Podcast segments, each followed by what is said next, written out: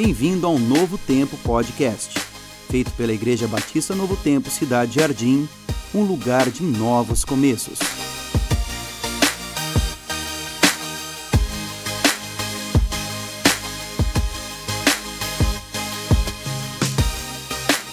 Boa noite, meus irmãos. Tudo bem com vocês? Tudo bem com vocês? Espero que esteja tudo bem na paz do nosso Senhor Jesus. E, rapaz, quem estava aqui no primeiro culto, como eu fico mais livre com esse microfone aqui. Rapaz, olha. Ah, beleza. Eu estava com outro, aquele um lá de, de orelha. É para ouvir. Agora esse aqui já fica muito mais fácil para mim. Ai, ai, eu fiquei muito feliz esse final de semana. Eu Recebi uma visita muito agradável de um amigo meu que fazia um bom tempo que eu não via, lá de Aracatuba. Já foi embora já. Chegou e já foi embora. Mas foi muito importante revê-lo. E eu quero que você abra sua Bíblia em Oséias, livro do profeta Oséias, capítulo 7. Oséias 7. Eu vou ler o capítulo todo agora. Depois nós vamos voltar e eu vou selecionar alguns versículos apenas. Mas eu vou ler agora, talvez se você quiser acompanhar pelo telão aqui, é, na versão NVT, tá bom? É a versão que eu estou mais lendo, mais lendo ultimamente. Ela é muito parecida com a NVI na, na linguagem. E eu vou ler nessa versão. Oséias capítulo 7, versículo 1 até o versículo 16. Amém? Posso ler? Diz assim a palavra do Senhor. Presta atenção que depois eu quero que você leia na sua casa de novo, porque aí você vai lembrar tudo que a gente for conversar aqui. Desejo curar Israel, o Senhor dizendo: Mas meus peca... mas seus pecados são grandes demais. Samaria está cheia de mentirosos. Há ladrões do lado de dentro e bandidos do lado de fora. Seu povo não percebe que eu o observo. Está cercado por seus atos pecaminosos e eu vejo todos eles. Com suas maldades divertem o rei e os príncipes riem de suas mentiras. São todos adúlteros, sempre ardendo de paixão. São como o forno mantido quente, enquanto o padeiro bate a massa. No dia da festa do rei, os príncipes se embebedam com o vinho e dão as mãos aos zombadores. Seu coração é como um forno que arde com intriga. Sua trama queima a noite toda e pela manhã irrompe em chamas abrasadoras. Como um forno ardente consomem seus líderes, matam seus reis um após outro e ninguém clama a mim por socorro. O povo de Israel se mistura com outros povos e se torna imprestável como um bolo mal assado. Estrangeiros consomem suas forças, mas eles não sabem disso. Seus cabelos ficam brancos, mas eles não se dão conta. Sua arrogância testemunha contra eles, e no entanto não se voltam para o Senhor, o seu Deus, nem buscam encontrá-lo. O povo de Israel se tornou como pombas tolas e sem juízo, que primeiro chamam o Egito e depois voam até a Síria para pedir socorro. Enquanto voam de um lado para o outro, lançarei sobre eles a minha rede e os derrubarei como uma ave do céu eu os castigarei por todo o mal que fizeram. Que aflição espera os que me abandonaram? Que morram, pois se rebelaram contra mim. Eu desejava resgatá-los, mas contaram mentiras a meu respeito. Não clamam a mim de coração sincero. Em vez disso, gemem angustiados em suas camas, cortam-se ritualmente e suplicam por trigo e vinho novo, mas de mim se afastam. Eu os instruí e os fortaleci, mas agora tramam o mal contra mim. Olham para toda parte, menos para o Altíssimo. São inúteis como um arco defeituoso. Seus líderes serão mortos por seus inimigos, por causa de sua insolência contra mim. Então o povo do Egito rirá deles. Vamos orar mais uma vez. Nós te engrandecemos, nós te louvamos, Pai. Obrigado mais uma vez abrirmos a Sua palavra. Obrigado, obrigado por podermos meditar E obrigado porque o Senhor, através do Espírito, que nos ajuda a compreender, Pai, qual é a tua vontade. Ajuda-nos a estar atentos, Pai, àquilo que o Senhor deseja. Ajude o nosso coração a estar pronto a receber e estar pronto a praticar tudo aquilo que nós ouvirmos. Que o Senhor esteja nos ajudando, Pai, a guardar e a gravar tudo aquilo, Pai, que for necessário para a nossa transformação. Obrigado porque o Senhor continua cuidando da gente. Obrigado por esse tão grande amor que o Senhor tem por nós. Nós te louvamos, te agradecemos, no nome de Jesus. Amém. Às vezes eu fico imaginando algumas cenas da Bíblia é, olhando através daquilo que eu estou lendo e imaginando como estava sendo alcançado aquele contexto ali. Eu fico imaginando, por exemplo, quando Jesus encontra Pedro pela primeira vez. Talvez você conhece a história que Jesus vai lá e Pedro estava lá na beira do, do lago, do, do mar, pescando. E aí Jesus fala para jogar a rede do outro lado. Fico imaginando Jesus olhando Pedro de longe. E Jesus olhando com aquele olhar que já conhece Pedro, fala e, e pensando, Pedro, você não sabe aonde eu quero te levar. Você não sabe no homem que eu quero te transformar. Como eu quero mudar a sua vida. E talvez ele chegasse perto de Pedro e Pedro olhasse para Jesus com aquele olhar de quem ainda não o conhece. Mas Jesus olhasse para ele com todo o conhecimento de quem é Pedro, de quem se tornaria Pedro e imaginando de como ele seria, como ele seria um homem diferente, como ele seria transformado e como ele seria de fato alguém reconhecido como alguém que segue a Jesus, um seguidor verdadeiro de Jesus. E aí eu faço uma pergunta para você: como que um cristão se parece? Se você fosse analisar hoje, se você fizesse uma imagem de um cristão na sua frente, como que um cristão iria se parecer? até fisicamente falando. Eu sei que por muitos anos, talvez nós que estamos mais tempo na igreja, nós temos uma imagem de como era o cristão, ou de como sempre as pessoas imaginavam o crente, entre aspas. O crente é aquele que andava uma roupa mais alinhada, socialzinho, e com a Bíblia debaixo do braço, né? Essa era a frase que o pessoal usava, com a Bíblia debaixo do braço, aquele livrão as irmãs com uma saia grande. E essa era a imagem que as pessoas tinham de quem era o crente. Talvez hoje essa imagem mudou um pouco. E talvez nós não olhamos apenas para aquilo que está no exterior. Nós precisamos olhar, como cristãos, para aquilo que está além daquilo que nós estamos vendo. Nós temos espelho em casa, né? Nós somos uma geração, talvez privilegiada ou não, porque é uma coisa muito recente, o espelho. Mas quando nós temos alguma coisa na nossa vida, talvez você olhe para o espelho da sua casa, você fica meio chateado, fala, poxa, cresceu mais a barriga. Mas sempre quando tem alguma coisa aqui, uma mancha, alguma coisa, você fala, poxa, eu tenho que mudar isso. Eu tenho que é, consertar isso, eu tenho que tirar essa mancha da minha boca, alguma coisa nesse sentido. Mas não só isso. Eu sei que às vezes nós temos que olhar no espelho, e às vezes eu olho no espelho e eu começo a me perguntar: quem eu sou. Quem sou eu? E eu vou ser sincero com vocês, tem horas que isso vai parecer estranho, mas é exatamente isso. Tem horas que eu não pareço, não pareço comigo mesmo. Tem hora que eu me olho no espelho e eu me pergunto quem eu sou. Tem hora que eu me olho no espelho e eu enxergo mais o velho homem do que o homem à imagem e semelhança de Cristo. E eu falo apenas desse espelho da minha frente, de algumas atitudes, de algumas coisas que eu faço, de algumas coisas que eu penso. Mas nós temos o outro espelho. E o outro espelho que nós temos é a Bíblia, a palavra de Deus. E quando nós olhamos para esse espelho, será que nós encontramos verdade em nós? Será que nós encontramos de fato aquilo que a Bíblia define o que é o cristão, aquele que é um verdadeiro seguidor de Jesus? Aquilo que nós olhamos na palavra de Deus, nós começamos a comparar com a nossa vida. Será que eu olho para aquilo que está escrito e eu falo, poxa, eu tenho que mudar nessa área aqui, eu tenho que permanecer aqui, eu tenho que me fortalecer nessa área?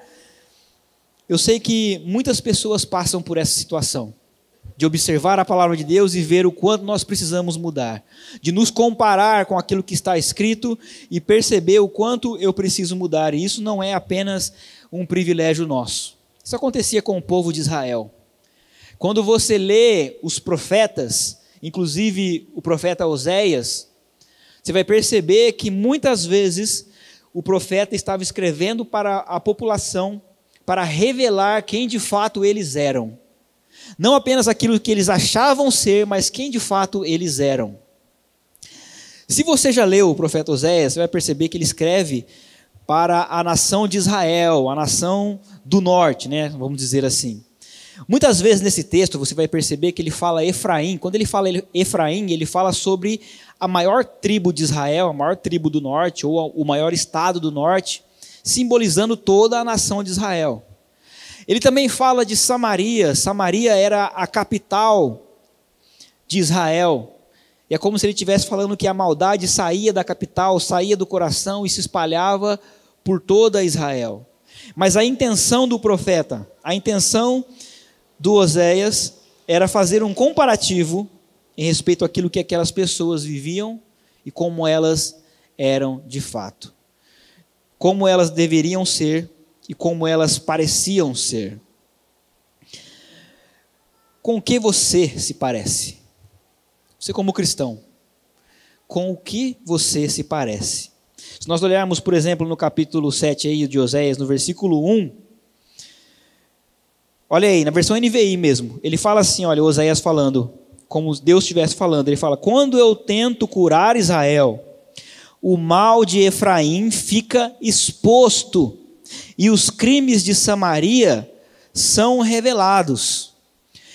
Então é como se Deus estivesse falando: olha, toda vez que eu tento mudar vocês, toda vez que eu tento sarar a sua terra, toda vez que eu tento abençoar e tratar a vida de vocês, é, não aquilo que vocês aparentam ser aí, mas aquilo que vocês de fato são, fica totalmente exposto para mim. Todos os seus pecados, aquilo que vocês fazem de mal, está exposto diante dos meus olhos. E não, vocês ficam se comparando com coisas boas, quando na verdade vocês estão vivendo uma vida totalmente fora da minha vontade, vocês estão expostos diante dos meus olhos. E a comparação que o profeta faz e a comparação que Deus faz do povo não são comparações agradáveis. E eu queria fazer essas mesmas comparações com a nossa vida hoje, para que nós possamos, diante da, da obra do Espírito Santo, diante daquilo que Deus nos mostra, para ver se nós também estamos parecendo com aquilo que aquele povo estava parecendo naquele momento. E eu espero que não. Com o que você se parece? Eu não sei com o que você se parece, mas eu espero que você não esteja se parecendo com um forno aceso. Olha o versículo 6 comigo. Porque o povo de Israel estava se parecendo com um forno aceso. O profeta fala assim: olha, seu coração é como um forno que arde com intriga sua trama queima a noite toda, e pela manhã irrompe em chamas abrasadoras. Sabe qual é a comparação que o profeta está fazendo aqui? São aquelas pessoas que não conseguem viver uma sobriedade, não conseguem ter um controle da sua vida, não conseguem ter um domínio próprio. É sobre domínio próprio que ele está falando, porque ele fala que aquelas pessoas viviam a flor da pele, a sua carnalidade estava a flor da pele. Tudo aquilo que eles faziam, tudo aquilo que eles falavam envolvia a carnalidade. Seja aquilo que eles falavam, seja os seus pensamentos, sejam as fotos que eles colocavam na internet, seja a maneira como eles lidavam com seus relacionamentos, tudo envolvia um tipo de carnalidade. E eles não perceberam que o pecado foi entrando na vida deles e tomando conta da sua vida. Quem aqui já mexeu com forno? Levanta a mão. Tá bom. É, forno a lenha. Quem é já mexeu com forno a lenha? O pastor Justin já mexeu com forno a lenha, cara. Que absurdo. É, é bom eu estar pregando isso aqui porque eu lembro que eu tenho que comprar o gás. Acabou o gás lá em casa. Mas,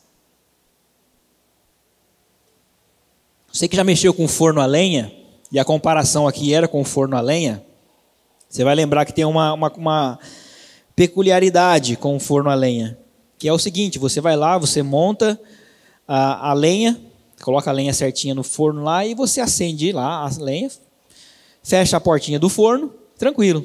Passa alguns minutos, você vai lá e você coloca a mão dentro do forno e você fala: Ué, isso aqui não está funcionando. Ah, não, isso aqui não esquenta nada, isso aqui parece que não vai funcionar. Só que depois passa um tempo, você chega perto daquele forno, você percebe que já está insuportável de chegar perto. Que você abre e você percebe que está extremamente quente e vai ser muito difícil agora ah, abafar aquilo ali, vai ser difícil diminuir a temperatura, porque agora que pegou fogo, vai longe. E exatamente essa é a comparação que o profeta está fazendo. Ele está dizendo o seguinte: olha, vocês, Israel, vocês, cristãos, vocês acham que um pecadinho, que vocês acham que alguma coisa que vocês fizeram, uma pequena mentira, uma pequena fofoca, alguma coisinha, não vai interferir na vida de vocês. Só que vocês começam com essa coisinha, quando de repente vocês vão ver, vocês estão tão afundados no pecado, vocês estão tão quentes, tão inflamados pelo pecado, que depois, para abafar isso aí, meu amigo, vai ser difícil, hein? Deixa eu fazer um teste com você, para você entender o que eu estou falando. Agora você vai, ter que escolher qual que é o melhor pecado para você cometer, ó. Escolhe o pecado. O pastor vai falar para você escolher um pecado agora. Qual que é o melhor pecado para você cometer? Embriaguez, assassinato ou estupro? Qual que é o pecado light? Eu vou ler a sua mente agora. Você, certeza que você falou assim, ah, embriaguez, embriaguez. Pô, nem, nem compara, né? Um com o outro. Pois é. Enquanto eu estava lendo, eu estava estudando sobre esse texto aqui, eu, eu li sobre um padre que ele ficou embriagado e por ele ter ficado embriagado, ele estuprou e matou a irmã dele. Por quê? Porque a gente acha que uma coisinha aqui não vai interferir em nada na nossa vida. Isso aqui não tem problema nenhum. Mas quando nós percebemos, aquilo vai envolvendo de uma maneira tão grande que nós vamos ficando cada vez mais dentro do pecado. Olha o versículo 3. Ele fala assim: Olha, com as suas maldades divertem o rei, e os príncipes riem de suas mentiras. São todos adúlteros, sempre ardendo de paixão, são como forno mantido quente, enquanto o padeiro bate a massa. No dia da festa do rei, os príncipes se embebedam com vinho e dão as mãos aos zombadores. Aquelas pessoas achavam que eram seguidores, que eram de Deus, que era o povo de Deus. Mas eles começavam a se reunir através das suas festas, e quando eles menos estavam percebendo, estavam de mão dadas com os zombadores, estavam fazendo aquilo que era contra a vontade de Deus. Eles achavam que eles pareciam o povo de Deus, mas na verdade eles estavam parecendo um forno aceso. Com que você se parece? Eu espero que você não esteja se parecendo com um forno aceso. Eu também espero que você não esteja se parecendo com um bolo mal assado. Versículo 8. O povo de Israel se mistura com outros povos e se torna imprestável como um bolo mal assado. Como um bolo mal assado. Essa semana fiz um bolo para uma família.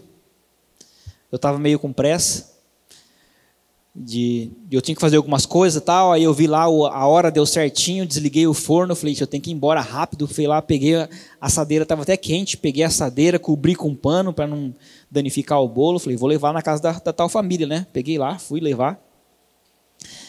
Quando eu cheguei na porta da casa dessa família, eu fui entregar o bolo, e aí eu peguei o bolo de novo e eu senti uma coisa estranha. Aí eu dei uma mexidinha e o bolo mexeu comigo, ele deu uma balançadinha, falei, ixi, mas aí eu descobri o bolo, quando eu olhei para o bolo, estava normal, estava bonitão, tranquilo.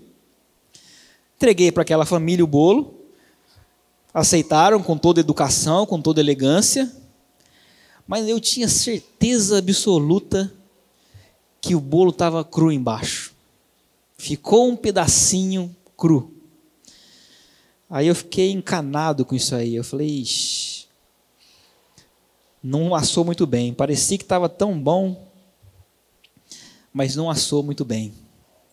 E é essa comparação que o profeta está fazendo com o povo. A comparação que ele faz é o seguinte: olha, nós olhamos para vocês, e quando a gente olha para vocês assim, ó, parece que está lindo, está maravilhoso, vocês estão, ó, tudo certinho. Ah, mas se apertar um pouquinho, se balançar um pouquinho, dá para ver que está cru por baixo. Dá para ver que vocês aparentemente seguem a Deus, que vocês estudam a palavra, que vocês oram, que vocês têm ministérios, que vocês buscam a Deus, mas no seu cantinho secreto, hum, o que sai de fofoca, o que sai de briga, o que sai de intriga, o que tem pecado escondido aí, tem um monte, está cru. Dá para perceber que tem algo errado aí embaixo. Vocês talvez enganam as pessoas, mas a Deus vocês não enganam, porque vocês estão se misturando com as pessoas do mundo, se misturando com outras coisas. Estava conversando com uma irmã essa semana sobre alguns irmãos que a gente percebe que têm uma vida e eles aparentam ser tão espirituais na igreja, quando na verdade eles aí fora não tem nada a ver com Jesus. Por quê? Porque o que importa é a parte de cima do bolo aqui, ó, tá bonito, ó, dá para tirar foto pôr no Instagram. Mas por baixo tá impossível de comer, tá cru. De um lado é top, mas do outro lado há um grande desequilíbrio. Quando há alguma coisa em que as pessoas que se dizem seguidoras de Cristo podem fazer na, na, na escuridão, no oculto, no secreto, elas fazem. Eu estava ouvindo um pastor falando que ele fez uma viagem para a Bélgica e ele foi no metrô. Foi lá, pagou o ticket, comprou o ticket, entrou no metrô e foi, andou no metrô lá onde ele tinha que ir e tal, tudo mais, conheceu a cidade. E aí ele percebeu que de repente ele saiu do metrô e falou: oh, nem vi, eu nem vi onde estava a catraca, nem percebemos que passamos na catraca. Diz que eles voltaram e não acharam a catraca, falou: tá estranho isso aqui. Eles foram lá e perguntaram para o policial que estava ali perto, falou: seguinte, nós estávamos no metrô aí e tal, e nós passamos aqui, eu não vi onde que era a catraca, não, não vi onde, onde a gente saiu. O policial falou assim: não, não tem catraca. A mentalidade dele, e essa é a pergunta que eu faço, como que os cristãos brasileiros reagiriam? Porque a mentalidade dele foi o seguinte: ué, mas se não tem catraca, é só entrar Ninguém vai ver que eu não paguei mesmo. E aí eu vou tranquilo. Vou e volto, ninguém vai perceber. Pois é. Por quê? Ninguém está vendo. Mas o importante não é quem está vendo. O importante é se nós de fato estamos prontos para seguir o Evangelho de Jesus. Nós temos a capacidade de parecer com Jesus e não com um bolo mal assado, que por cima parece muito bonito, mas por baixo, no oculto, no secreto, tem muita coisa errada. Espero que você não se pareça com um bolo assado, mal assado. Também espero que você não se pareça com uma pomba perdida. Versículo 11. O povo de Israel se tornou como pombas tolas e sem juízo, que primeiro chamam o Egito e depois voam até a Síria para pedir socorro. Eu não sei se você já alimentou pombas. Lá no interior de São Paulo, lá em Aracatuba, a gente ia na praça lá, ficava lá jogando coisinha para as pombas, ficava aquele monte de pomba lá, elas ia para lá, ia para cá, você percebia que elas estavam totalmente perdidas, não sabia onde que ia e tal. E sabe o que é engraçado? Eu lembro que algumas pessoas maltratavam aquelas pombas, faziam alguma coisa, alguns queriam pegar as pombas e elas machucavam. Aí o pior, o que, que acontecia? Aquelas mesmas pessoas iam lá e jogavam alimento. O que, que a pomba fazia? Voltava lá e pegava o alimento com aquelas pessoas, mesmo sabendo que elas fizeram mal para eles. Porque na verdade, não importa se aquelas pessoas fizeram mal. Não importa como elas me tratam. O que importa é que eu quero comer. O que importa, na verdade, é o meu prazer. Que importa, na verdade, é que eu estou saciando aquilo que eu desejo, independente do que, do que funciona ou não. Quando o profeta fala aqui nesse versículo que eles clamavam, eles chamavam o Egito e eles depois voavam para a Síria, eram dois inimigos históricos de Israel. Mas mesmo assim, os reis percebiam que eles conseguiam encontrar refúgio nessas nações, mesmo sabendo que elas eram contra o Senhor e eles buscavam refúgio nelas. Em vez de buscar no Senhor, eles iam naquilo que funcionava. Eu não sei se você já leu Maquiavel. filósofo Maquiavel, no seu livro Príncipe, que talvez é o livro mais famoso dele, é o livro obrigatório para quem quer ser político, por exemplo. Porque nesse livro ele ensina alguns conceitos específicos de como lidar com a política. Ele ensina, por exemplo, um conceito chamado virtude. E a virtude não tem nada a ver com a virtude que nós conhecemos. Na verdade, ela é até quase que o contrário. A virtude é ele ensinando para pra, as pessoas ou para aqueles líderes não aquilo que é certo, mas aquilo que funciona. Ou seja, você faz uma aliança com alguém e se aquela aliança não ter mais benefício para você, independente se não for ético você cortar essa aliança, se não for moral você cortar essa aliança, corta, porque você tem que fazer aquilo que funciona, aquilo que vai ser bom, a maneira como você consegue manipular as coisas. É isso que eu quero te ensinar. Faz aquilo que vai funcionar. Se vai ser contra a palavra de Deus, problema. Mas o negócio vai funcionar, vai dar tudo certo para você. E eu vou dizer uma coisa para você, hein? Se você quer que a sua vida dê certo, se você quer que as coisas dê tudo certo na sua vida, lê Maquiavel. Não lê Jesus Cristo, não. Não lê o Evangelho, não. Sabe por quê? Porque no Evangelho vai ter hora que você vai ter que renunciar a você. No Evangelho vai ter hora que você vai ter que abrir mão de muita coisa. No Evangelho vai ter hora que você vai ter que perder. Você vai ter que olhar para uma situação que você sabe que você foi prejudicado e dizer assim: Eu perdoo, porque Jesus me ensinou a perdoar. Mesmo que eu fui prejudicado naquela situação, eu vou fazer assim, porque o Senhor Jesus me ensinou a fazer assim. Talvez vai ser um pouco difícil, pesado, mas isso vai ser o melhor. Eu não quero parecer uma pomba perdida. Eu quero que Jesus me coloque no meu lugar, de ter princípios e virtudes, mesmo quando ninguém está olhando, de buscar refúgio no Senhor, em vez de buscar refúgio naquilo que eu sei que vai dar certo de não fazer alguma pilantragem, alguma malandragem, de alguma coisa que eu sei que vai contra a palavra de Deus, mas que aquilo vai funcionar para mim. Mas seguir a vontade de Deus. Com o que você se parece? Você se parece com uma pomba perdida? Eu espero que não. E eu também espero que você não se pareça com um arco defeituoso.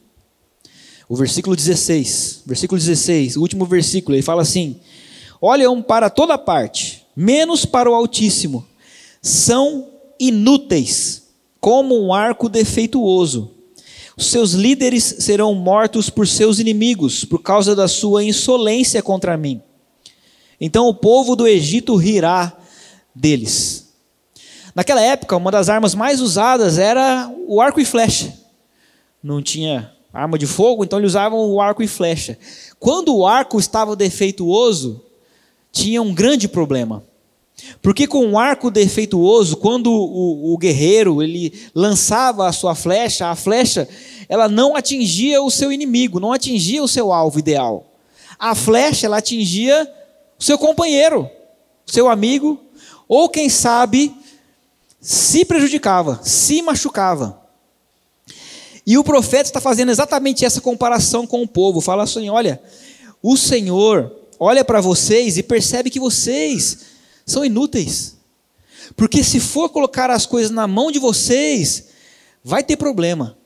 Olha só, vocês que se dizem cristãos, mas são um arco defeituoso, se colocar esse ministério na sua mão, se colocar essa situação na sua mão, se for para você resolver isso, se for para você participar dessa situação aqui, vai dar ruim vai dar ruim porque você vai dar, vai dar briga e vai dar problema, você vai brigar com a pessoa que está do seu lado, que é seu aliado, você vai sair machucado e vai ter conversa, vai ter uma loucura.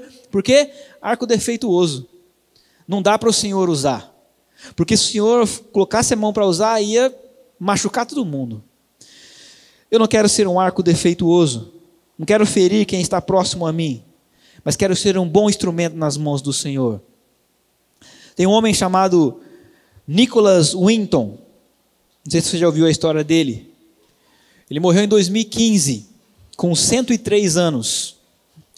Esse homem, ele salvou quase 700 crianças é, do nazismo. Pouco antes de começar a Segunda Guerra, ele tirou as crianças, principalmente crianças judias, da Alemanha nazista e elas sobreviveram ao Holocausto. O mais interessante da história dele é que essa história ele guardou para si por cerca de 50 anos. Ninguém ficou sabendo daquilo que estava acontecendo. Quando um dia a esposa dele, mexendo nas coisas, arrumando o sótão, encontrou algumas fotos de algumas crianças, algumas listas, perguntou para ele e falou: O que é isso aqui? Ele falou: Ah, são algumas crianças que a gente salvou do nazismo.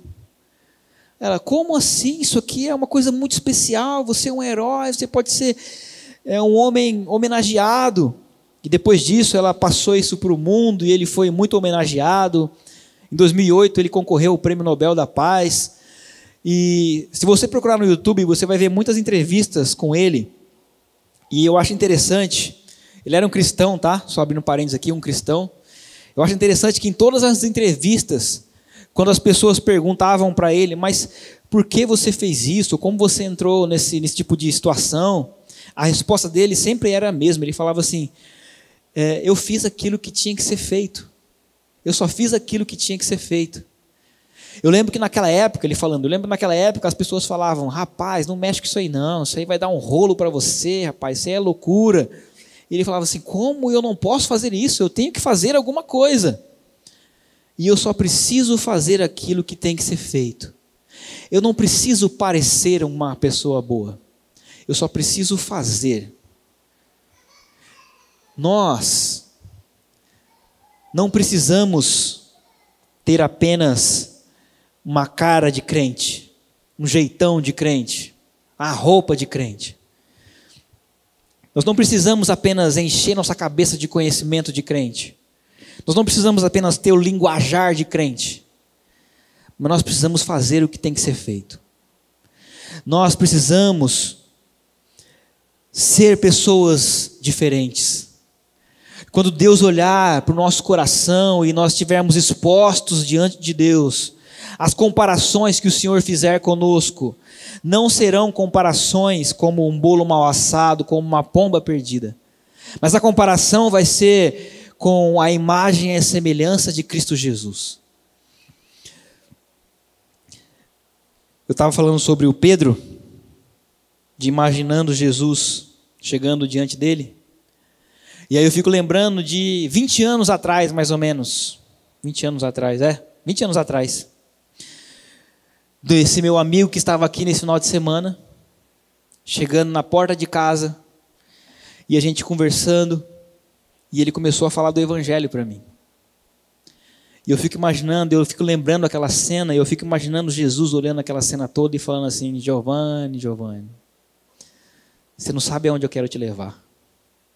Você não sabe no homem que eu quero transformar você. Talvez agora você não me conhece, mas eu quero te transformar em alguém à imagem e semelhança de Jesus. E eu estou nessa caminhada e talvez você se lembre de algum momento em que alguém passou o evangelho para você. E que Jesus estava naquele momento começando uma história contigo. Mas agora nós temos uma escolha para fazer. De simplesmente termos uma aparência de crente, de cristão, mostrar para as pessoas como eu sou evangélico e como eu leio a Bíblia, ou de fato transformar o nosso caráter e se tornar um cristão. Lembra o que significa a palavra cristão? Mini Cristo, ou na nossa linguagem popular aqui, seria um cristinho é como se as pessoas, naquela época, eles viam os seguidores de Jesus chegando e falavam lá, chegando os cristinhos. Por que os cristinhos? Ah, porque eles parecem com o, o, o Jesus Cristo. São os cristinhos. Que o nosso objetivo seja cada dia mais ser parecido com Jesus. Independente das circunstâncias, independente das situações, independente de como as outras pessoas agem, que possamos olhar para nós e poder nos comparar com aquilo que Jesus foi e com aquilo que Jesus é. Vamos orar? Nós te louvamos, Deus, nós te adoramos, Nós te agradecemos pela Sua palavra. Nós te agradecemos, Pai, porque o Senhor nos mostra quem de fato nós somos, mesmo quando nós nos enganamos, mesmo quando nós somos arrogantes, orgulhosos, quando nós achamos que nós somos alguma coisa maior. O Senhor revela, Pai, o que está de fato no nosso coração. O Senhor nos mostra, Pai, quando nós somos mentirosos, quando nós somos fofoqueiros, quando nós somos adúlteros, quando nós somos irados, quando nós estamos com pensamentos contrários à Sua vontade, quando nós escondemos as coisas, o Senhor nos mostra. Por isso eu peço, Pai, que estejamos prontos, com que o Senhor sonde o nosso coração e revela-nos, Pai, onde nós estamos em falta, onde nós precisamos mudar, como nós devemos nos portar diante das coisas que acontecem. Que o Senhor nos ajude, Pai, e nos instrua a sermos cada vez mais parecidos com Jesus, para que possamos ser transformados conforme a imagem e semelhança do Cristo. Obrigado por nos mostrar, Pai, como é um ser humano perfeito. E obrigado também, Pai, por trazer na Sua palavra instruções para que possamos crescer a cada dia. E essa história, Pai, que o Senhor começou com muitas pessoas aqui, ela tem uma sequência, ela tem um caminho, ela tem um rumo, ela tem um foco. E que essa sequência, esse rumo, Pai, esse foco seja chegar diante de Jesus e podermos expressar com toda a alegria de que combatemos o bom combate e completamos a carreira e guardamos a fé porque buscamos ser completamente entregues ao Senhor. Obrigado por essa noite. Que o Senhor abençoe cada um que está aqui presente. No nome de Jesus. Amém. Obrigado por ouvir o nosso podcast. Convido você a curtir a nossa página no Instagram, IBNTCJ, e não se esqueça de deixar o seu like e o seu comentário. Até a próxima. Tchau, tchau.